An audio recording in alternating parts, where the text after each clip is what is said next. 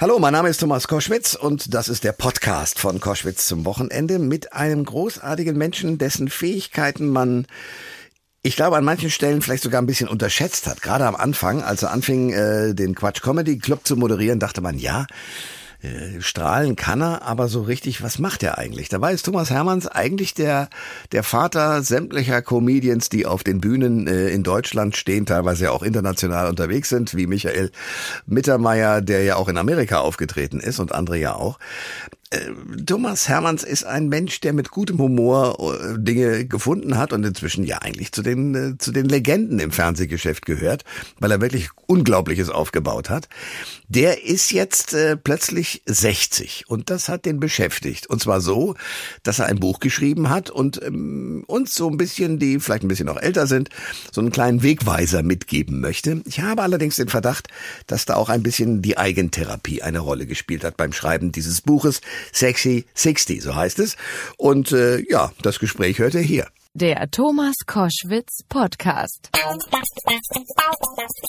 Ich muss zugeben, ich bin ein richtiger Fan von ihm. Thomas Hermanns ist bei uns. Herzlich willkommen. Guten Tag. So, ich habe jetzt dein Buch äh, gelesen, Sexy ja. 60, mit Charme ja. und Schwung ins neue Jahrzehnt. Ja. Das heißt, ich habe dich ja bis jetzt immer als sehr, sagen wir mal, adrett gekleideten Moderator erlebt. Und jetzt frage ich mich natürlich, du hast da so eine kleine Anleitung drin, trägst du dann in Zukunft statt, was weiß ich, orangefarbener Hemden und samtig schwarzen äh, Jacketts Rentnergrau mit Gesundheitsschuhen? Nein, auf keinen Fall. So. Das ist ja genau der Punkt, was ich anklage in dem Buch. Äh, also viele meiner Altersgenossen, die, die werden ja so äh, khakifarbene Anorakwesen ab 60 ja. und vernachlässigen sich extrem besonders die Herren. Mhm. Ähm, und ich habe eben mal meine Tipps und Tricks äh, zusammengefasst, wie das nicht sein muss. Und äh, appelliere an alle Damen, äh, ihr Mann ab 60 das Buch hinzulegen, subtil auf den Nachttisch zu drapieren. Ja. Dann kommt er auf die richtigen Ideen. Ja, du hast ja re regelrecht Grundregeln für Klamotten ja. ab 60 aufgeschrieben. Ja. Also wir brauchen zum Beispiel Regel Nummer vier keine Übergangsjacken oder Jacketts. Nein, nein, das gibt es nur in Deutschland, das Wort. Es gibt im Ausland das Transition Jacket, gibt es nicht. Das okay. ist eine deutsche Erfindung. Ja, dann die Schuhe, das, ich habe das gelernt, dass die Schuhe müssen immer das dunkelste äh, am Outfit sein. Richtig, Aha. richtig. Auch da aufpassen und nicht mit den Tonschuhen, also auch zu jugendliches Schuhwerk. Äh, also Sportschuhe gehören äh, in den Sport ja. und nicht unbedingt auf die Straße. Ah, okay, also das heißt, als, als später Joschka Fischer würdest du mich nicht durchgehen lassen. Nee, und wir können, guck mal, wir können doch, wenn wir in Italien Urlaub sind oder in der Schweiz oder in Frankreich, wir sehen doch immer sehr gut angezogene äh, ältere Herren, das sag ich mal so. Stimmt, ja. Ne? Und da denkt man immer, warum sehen wir aus wie so ein Wandertrupp auf der Flucht? äh, und deshalb ja auch mein Tipp, ein weißes gebügeltes Hemd in sich kann einem Mann schon viel helfen. Man muss es halt auch bügeln und man muss das Bügeleisen eben auch nicht als Feind, sondern als äh, Freund betrachten. Das ist wichtig. Ja, dann hast du aufgeschrieben, dass natürlich Sport ab 60 ja. ein ganz wichtiger Vorgang ist. Leider, ja. Ja, du, du, leider, ja. Ja, ich liebe den Sport auch nicht. Ich fand es auch in der Schule immer ganz furchtbar, weil ich auch immer ganz hinten war. Bundesjugendspiele haben bei mir. Yes. Ja, du weißt, wovon wir beide sprechen. Yes, yes, I feel the pain. Genau. Ja, genau. Das, so ist es einfach. Du hast aber sehr schöne zehn Songs mal aufgeschrieben, mit denen man Sport machen kann. Ja, you besonders auf, auf, dem, auf dem Laufband. Also meine Sportprogramme sind ja drei Säulen, ne? Laufen, Yoga und dann leider eben auch Muskelaufbau, da sind sie wieder, die Übungen, die wir schon in der Schule gehasst haben. Da kommen sie wieder, die Liegestütze. Der Klimmzug, das Schlimmste auf der Welt, muss man leider ab 60 wieder machen, weil der, die Muskeln sich halt abbauen. Ja. Es hilft Disco-Musik, wie immer in meinem Leben. Ja, ja, ja. Also You Make Me Feel Mighty Real ja. von Silvester ist natürlich eine gute Startmusik. Ja, da kommt man schon mal aufs Band mit. So. Ja, dann hast du Supermodel von RuPaul, dann... Ja, das formt you, innerlich, ja, genau. If You Could Read My Mind mit Viola Viola Wills. Ja, ist ein bisschen, ein bisschen elegischer, da, da ist ja. man schon ein bisschen äh, auf der Höhe des Laufbands, genau. Dann S Club 7 mit Don't Stop Moving. Das ist natürlich ein Aufruf geradezu. Hör auf. Das ist halt auch ein sehr billiger Aufruf. Ich meine, wer kennt noch S Club 7, außer wir beide vielleicht, ne? aber es, es pusht, es, es tut ja. was. Ja, und wer kennt noch Dan Hartman mit Relight My Fire? Auch wir beide, aber der ja, gibt dann weil wieder alle Feuer. denken, das ist von Take That, das ist aber nicht von Take That, nee. das ist eine alte Disco-Schleuder von Dan Hartman, die aber wirklich, wenn man keine Kraft mehr hat beim Sport, die tut noch was. Die tut einen noch mal eine Etage höher. So, dann hast du Good Times, das verstehe ich von Chick. Dann genau. kommst du mit Don't Stop Me Now von Queen. Ja. Das würde mich auf, aus dem Laufrhythmus treiben. Ja, nee, das, das ist ein bisschen schnell, aber ich meine, das ist ja typisch Mercury, so wie der einen anschreit, äh, gesanglich, da kommt man, man, ja. man, muss quasi den Personal Trainer ersetzen, der neben einem steht und sagt, äh, ne, feel the burn. Hm. Und da ist äh, Freddys Stimme äh, äh immer sehr angetan. Ich verstehe. Ich, ja. ich habe dieses Buch so ein bisschen durchgeschmökert und denke mir, ja, da sind viele Sachen drin, die ich absolut nachvollziehen kann, weil ich bin ja, was die 60 angeht, schon ein paar Jahre später als du dran. Genau, du hast das ja alles schon umgesetzt. In, nein, eben da geht das Problem problemlos. Ich habe mich mit dem Buch beschäftigt und habe eben viele Dinge nicht umgesetzt. Gerade der Sport ist für mich ein leidiger Punkt. Aber ich habe mich auch gefragt, Thomas, für wen hast du das Buch geschrieben? Außer natürlich für die Damen und Herren Mütter oder Ehefrauen, die das ihrem Mann schön auf den Nachttisch legen sollen. Genau. Hast du sozusagen für dich selber auch gerade therapeutisch gedacht, ich schreibe mal alles auf, damit ich selbst weiß, wo ich hin muss? Ja, das ist schon so. Ich finde ja die 60, wie gesagt, ist schon eine Zahl. Äh, früher waren die, war man dann wirklich alt. Äh, also wenn ich an denke, wenn ich von 30 Jahren auf 60 hier geguckt habe, dann dachte ich, das ist jetzt richtig alt. Das ist schon eine Zahl, die ich ernst nehme. Und da habe ich mich auch schon mal überprüft, wo bin ich denn so? Äh, wo will ich noch hin in den nächsten zehn Jahren, was, was verändert sich und wie, was ich auch herausgefunden habe, es verschlechtert sich ja nicht alles. Also klar, das ein oder andere Gelenk knackt, aber äh, zum Beispiel im Beruf ändert sich halt was, weil man bestimmte Freiräume äh, gewinnt. Ne? Manche gehen in die Rente, manche sortieren sich so ein bisschen um. Äh, und es ist ein Jahrzehnt, wenn man gesund ist, sag ich mal, das ist natürlich das große A und O. Hm. Äh, das kann man eigentlich ganz, äh, ganz fit und sexy gestalten. Und das war natürlich auch eine Bestandsaufnahme für mich privat, auf jeden Fall. Jetzt habe ich dich, ich glaube, in der vorletzten Quatsch Comedy Club Sendung gesehen, mhm. wo du nochmal mhm. sozusagen die ganzen Recken, die dir ja wirklich zu verdanken haben, dass du sie mal überhaupt auf die Bühne geholt hast. also Johann König, wen du da alles hast, Rüdiger Hoffmann, Michael Mittermeier war leider nicht dabei, also jedenfalls habe ich ihn nicht gesehen, aber dann andere, äh, die sich da äh, sozusagen bei dir die ersten Spuren verdient haben. Äh, ziehst du dich, war, war das sozusagen das Ende des Quatsch Comedy Clubs im Fernsehen und ziehst dich damit auch aus dem aus der Öffentlichkeit zurück oder über, überinterpretiere ich das? Ja, beid, beides nein. Also der, das war die Abgabe der Moderation der Fernsehsendung. Ich habe gesagt, jetzt ist auch 60 ist auch so eine Zahl. Jetzt kann das auch mal jemand Jüngeres äh, übernehmen. Äh, das heißt, der Quatsch Club, der wird weiter auch im Fernsehen existieren, aber in einer anderen Moderation. Und da bin ich echt mal gespannt darauf, weil ich finde, das kann man eben auch mal anders machen als ich. Äh, ich habe das ja wirklich auch immer mit so einem ja, mit so einem Broadway-Touch gemacht. Also wie viel Musiknummern und, und Shownummern ich allein in die Stand-up reingeschmuggelt habe. Das mhm. war natürlich mein persönlicher Angang an diese Form. Das kann man mal anders machen. Ähm, und Zurückzug auch nicht äh, aus anderen Formaten. Also ich bin äh, ja jetzt auch Glücksrad, äh, Buchstabenfee und was ich alles gerade noch mache. Also das geht immer noch, da mache ich immer noch schöne und auch alberne Sachen weiter. Nur bei Quatsch habe ich mich quasi auf die Intendanz äh, zurückgezogen. Ich bin ja weiter Chef der, der ganzen Live-Clubs. Wir spielen ja überall in Deutschland ja. äh, und auch der Fernsehauswertung. Aber vor die, vor die Kamera soll jetzt mal jemand anderes treten. Okay, also du machst nicht den Stefan Raab, das beruhigt mich.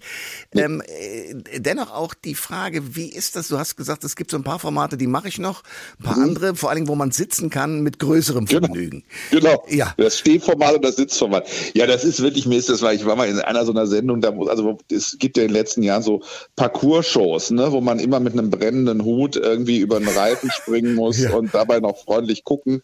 Äh, das hat sich ja auch so ein bisschen ausgebreitet. Also da war ich auch in einer, da war ich in so einem drehenden Ding, da fiel ich irgendwie quer durch den Raum. Da habe ich mir gedacht, das lasse ich jetzt mal weg. Sitzshows sind auch super, nicht nur, weil sie Kräfte schon sind, sondern weil man auch schön geleuchtet wird. Im Alter ist ja das Licht nicht nur beim Sex, sondern auch im Leben einfach das Entscheidende. Das heißt, es kommt auch auf den Scheinwerfer an. Ja. Und wenn man sitzt im Studio, weißt du ja, kann man gut geleuchtet werden. Ja. Das ist einfach eine gute Sache.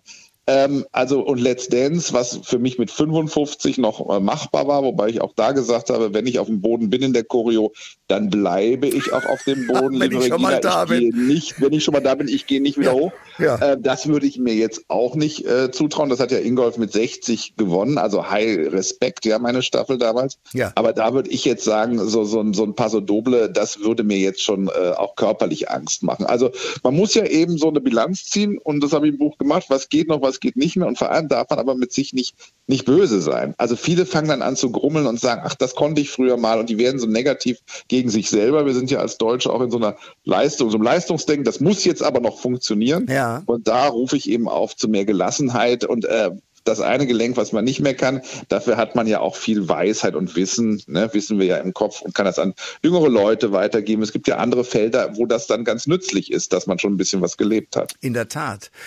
Es gibt zwei Sachen, die mich beschäftigen bei deinem mhm. Buch. Das eine ist, du hast wirklich wahnsinnig vielen Comedians und äh, Comedians auf die Bühne geholfen. Mhm. Mhm. Ähm, wenn du dir dann sozusagen deine Kinder da jetzt anschaust, wie, mhm. wie, wie fühlt sich das an? Na, ich bin ja vor allem so, also ich habe ja gesagt, also erstmal habe ich ja gar nicht gedacht, dass das äh, so lange äh, äh, funktioniert. Dann kam dieser ganze Boom. Jetzt haben wir gerade 30-jähriges Bestehen ja. äh, gehabt. Wir machen gerade wieder einen neuen Club in Hamburg auf dem Schiff auf. Also es geht ja immer weiter. Was ich aber wirklich nicht gedacht habe, ist, dass die jetzt 20, 25-Jährigen äh, totale Stand-up-Fans wieder sind, die es aber gar nicht vom Quatschclub aus dem Fernsehen unbedingt gelernt haben, sondern aus dem Internet. Wir haben jetzt ganz viele junge Kollegen, die gehen hier in Berlin zu Open-Mic-Shows. Die sind, also es ist eigentlich wie jetzt in, in London oder in New York, die verdienen sich da äh, kein Geld, sondern arbeiten, arbeiten, arbeiten und die mögen und lieben Stand-up, sind sehr fleißig, wollen wir die ganz klassische Form, kennst ja, eine Brickwall und Mikro und los, also ja. gar keine Kostüme, was wir auch hatten oder Gitarren oder sonst irgendwas. Und das sind schon fast meine Enkel, sag ich mal, und da bin ich ganz erfreut, äh, wie fleißig, diszipliniert sie diese Kunstform machen, die ich immer noch sehr schätze, ähm, die auch immer noch sehr schwer ist und dass die das wieder für sich entdeckt haben äh, in der dritten Generation Generation jetzt fast schon. Ähm, das finde ich wirklich äh, toll und sehr überraschend. Hätte ich gar nicht mit gerechnet. Das heißt, wir, wir können drei Stufen festhalten. Du hast mhm. sozusagen Stufe 1 gezündet, indem du aus Amerika kommend gesagt genau. hast, so, jetzt machen wir das hier auch. Die bekloppte Idee mit den fünf Leuten, genau, das ist Stufe 1. Das genau. war sozusagen der Quatschclub äh, in Hamburg. 92, ne? Mit, mit genau. Wiegald Wohning und ich weiß nicht was alles, genau. genau. Und, und Premiere. Genau. Stufe 2 dann, sagen wir mal, Samstagnacht und ähnliche Formate, die sich sozusagen genau. ausgebreitet haben. Die Pro-7-Zeit, das würde ich sagen, fängt bei uns 95 an und ging dann, muss man ja auch sagen, die letzte Pro-7-Sendung haben wir äh, zwei, wo waren wir denn da? Also in den zwei Zehnern. Das ist schon irre. Wir waren also eigentlich über 20 Jahre auch auf Sendung bei ProSieben, das gibt's eigentlich gar nicht. Hm. Das würde ich sagen, die Hochphase, da wurde eine Industrie draußen, Boom, äh, und auf einmal saßen beim Comedy-Preis irgendwie äh, 50 Stars mit ihren Managern und äh, DVD-Verträgen äh, und ich dachte, hui, ja. Das ist aber jetzt auch schnell gegangen. Ja. Genau. So, Phase 2. Das ist Phase 2. Phase 3 ist jetzt das Internet, weil man einfach natürlich international guckt, was gibt's da und was mhm. ist los und man guckt mhm. ja nicht mehr Fernsehen, sondern man guckt YouTube mhm. und findet da das entsprechende. Ähm, wenn du sagen müsstest, was ist die wichtigste neben einem großen äh, Humorrepertoire, die wichtigste mhm. Voraussetzung, um Stand-up-Comedian zu werden? Ist es das Selbstbewusstsein? Äh, es ist ein dickes Fell. Selbstbewusstsein klingt so ein bisschen, das klappt ja oft nicht. Jemand geht raus und sagt, ich bin sowieso geil. Hm. Äh, und das Publikum lehnt sich in dem Moment zurück und sagt, wieso das denn? Ja. Ähm, also Selbstbewusstsein, dickes Fell. Es ist ein schweres, es ist ein schwerer Job. Wenn es klappt, ist schön, aber erstmal ist es ja auch ein harter Weg dahin. Ähm, authentisch. Ich habe immer gesagt, auch wenn ich äh, junge, viele junge Leute fragen mich ja dann, wie es gehen soll, so was sage ich, kein imitieren, niemanden äh, nachmachen, weil Comedians und Comedians sind eigentlich doch die, die auf dem Schulhof nicht in der Mitte standen, sondern so ein bisschen am Rand. ja. Äh, und der, der ja. Blick von außen, das hat man ja auch mit dem Selbstbewusstsein. Man war nicht der Klassenclown, was immer oft die Journalisten denken, aber man war ein bisschen vielleicht die Person, die von außen auf die äh, Schönste in der Klasse und den Supersportler geguckt haben. Und diese Außenperspektive ist wichtig, die muss man sich behalten. Und dann gibt es auch noch sowas wie Funny Bone. Es gibt Leute wie, du hast gerade Johann König gesagt, oder auch wie, wie Cindy, die sind einfach per Natur wahnsinnig lustig und das ist einfach, das kann man auch gar nicht, das ist vielleicht genetisch, das kann man vielleicht im Labor züchten irgendwann, aber das ist einfach nicht herzustellen. Das ist einfach auch eine Naturbegabung. Absolut. Ähm, das andere, was mich beschäftigt, ist, du würdest wahnsinnig gerne Opern inszenieren. Ja, was ja, das ist überrascht. daran so faszinierend? Ah, ich bin ein großer Musiktheater-Fan. Ich habe ja auch Musical geschrieben, Musical inszeniert und da ist so, äh, Oper ist so das, das Höchste. Da kommst du als Entertainer wie ich, der nun auch wirklich in jedem albernen Kostüm durchs Bild gelaufen ist, kommst du schwer ran in Deutschland. Wir haben ja eine E- und U-Trennung. Ja. Also die Vorstellung, dass ich dann mal äh, La Boheme äh, unter die Finger kriege, die ist natürlich, äh, glaube ich, für viele nicht vorstellbar. Ähm, aber ich sage das jetzt einfach mal, man soll ja ab 60 auch Ziele formulieren. Äh, und das ist wirklich so, wenn du sowas machst, du brauchst acht Wochen im Jahr, wo du dann auch nur probst und so weiter. Du musst wirklich Freiräume haben. Das wäre jetzt gar nicht gegangen, weil da wäre ich wieder in irgendeiner Gameshow gehockt. So. Also da ist jetzt auch Luft für. Äh, ich kann ja mal mit Operette anfangen. Operette ist wirklich so ein guter Übergang. Das ist auch lustiger.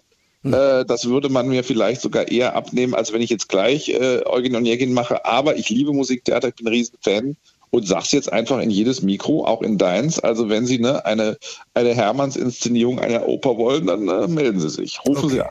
Ja, weil du schreibst ja auch, das Faszinierende ist, und das kann ich bestätigen, weil ich durfte auch mal ein bisschen Theater spielen. Mhm. Der, der, der, die schönste Zeit war mit Wiegald zusammen, Wiegald Boning und ich hatten zusammen da den Auftritt mhm. mit, mit äh, fünf weiteren großartigen Profis. Wir waren wirklich die Amateure. Die Probenzeit, morgens dahin zu gehen mhm. und zu wissen, du bist jetzt den Tag lang damit beschäftigt, auszuprobieren, wie könnte das gehen. Das hat mich wahnsinnig fasziniert. Das geht dir, glaube ich, auch so, oder? Das ist wunderbar. Und das stell dir mit Musik vor. Also dieses, das ist schon der, der, der Luxus am Musiktheater. Du kommst morgens auf die die Probe und du hast zum Beispiel einen Chor, ja, einen Opernchor, ja. der äh, in Stimme und warm gesungen ist. Also schöner kann ein Tag nicht anfangen als mit Musik. Und das, äh, wie gesagt, ob ich mir nun die Disco-Musik aufs Laufband ziehe, das ist natürlich noch der größere Luxus. Ich habe jetzt auch äh, Hairspray zum ersten Mal gespielt, Musical selber gespielt. Du kommst morgens auf die Probe und da singen und tanzen alle. Also schöner geht's nicht. Das, das muss man schon sagen. Das ist ein toller Luxus. So, apropos Musik. Ein letztes zum ESC. Du bist ja, ja ein Fan dieser ganzen Veranstaltung mhm. und guckst dir jetzt an über Jahre und Jahrzehnte. Warum kriegen wir das in Deutschland? Außer der Stefan Raab, der hat's da mal hingekriegt und ja, natürlich auch äh, Herr Siegel. Aber warum kriegen wir es eigentlich nicht hin, etwas herzustellen musikalisch, ähm, das so einschlägt, dass wir in den vorderen Plätzen landen? Das ist immer auch so lustig, weil das ist auch immer so, da fühle ich mich immer, wenn ich die Frage kriege, wie so eine Wahrsagerin. Und jetzt soll ich entweder so eine Mischung aus Glaskugel und Chemiekasten. Bitte ja. ja. Äh, ich sage, das Einzige, also den man immer vergisst in der Nachlehnerzeit und Nachrabzeit ist immer Michael Schulte. Ja, Wir stimmt. haben es da ja. einmal auf die vier geschafft. Das darf man nicht vergessen. Ähm, auch da übrigens authentisch, ne, ist ein wichtiger Punkt. Ich glaube, das Einzige, wo ich immer für plädiere, ist, wenn ich die anderen Länder angucke oder auch letztes Jahr den, den Engländer, der ja eigentlich gewonnen hat, ähm, du hast halt eigentlich doch, die anderen Länder schicken oft ihre, ihre Besten im Sinne von Erfahrung. Und ich sage immer, dass das eine so Ausnahmesituation ist auf dieser Bühne und dieser Sendung, dass du auf jeden Fall jemanden schicken solltest, der das schon mal öfter gemacht hat, schon öfter, sage ich mal, einem Stadion gestanden ist, schon öfter vor der großen, also in der Kamera von der großen Show, allein wegen der Nerven, wegen der Performance. Und das kenne ich aus der Comedy auch. Die Leute sehen Performer und sehen, sind die, sind die sicher in dem, was sie machen? Sind das äh, Fachleute? Oder ist gerade jemand halt äh, jung, begeistert und auch dabei und freut sich über die Aufmerksamkeit? Ich habe immer das Gefühl, ESC müsste in Fachhände, was die Performer angeht. Und das ist das Einzige, wo ich immer sage in Deutschland, ich würde mich immer noch freuen, wenn unsere besten, erfahrensten Kräfte auch mal in den Contest gehen. Ich weiß, ich habe es mir hundertmal äh, angehört, dass sie das nicht wollen, weil sie nicht äh, verlieren wollen. Äh, das ist für ihre Karriere nicht schön. Aber ich finde, äh, das äh, für, fürs Land hm. äh, könnte man auch mal sagen, was ist denn schlimm, wenn ich jetzt da 15. werde? Aber ich glaube, das ist, da würde ich immer noch mal ansetzen und sagen, auch damals, als äh, ich noch stärker involviert war, selbst mit Roger Cicero, auch mit, äh, mit Texas Lightning. Wir hatten schon Leute, selbst mit den No Angels, die schon mal äh, in so einer Art gearbeitet haben. Es ist für mich nicht Jugend forscht, äh, sondern es ist schon äh, die große Show-Olympiade. Also bitte bringt die, die Besten an den Start. Aber es ist schwer. Ich weiß, ich kenne, wie gesagt, die ganzen Gegenargumente der Kollegen, die ich dann auch im Suff immer angeredet habe und sage, geh du doch mal hin. Und ja. die dann immer, nein, aber wenn ich dann nicht gewinne, sage ich, na gut, den Gewinn kann man nicht kaufen. Es ist ja ein richtiger Wettbewerb. Das tut mir leid, aber äh, man verliert auch nicht seine ganze Karriere, wenn man jetzt nicht gewinnt. Das, äh, das wäre also noch mein Plädoyer. Ähm, du hast ganz am Anfang gesagt, man muss ja dann auch Pläne haben, wenn man 60 mhm. ist und die nächsten mhm. zehn Jahre sind ja toll bis 70. Was ist denn das, was du als nächstes sozusagen angreifen wirst jetzt?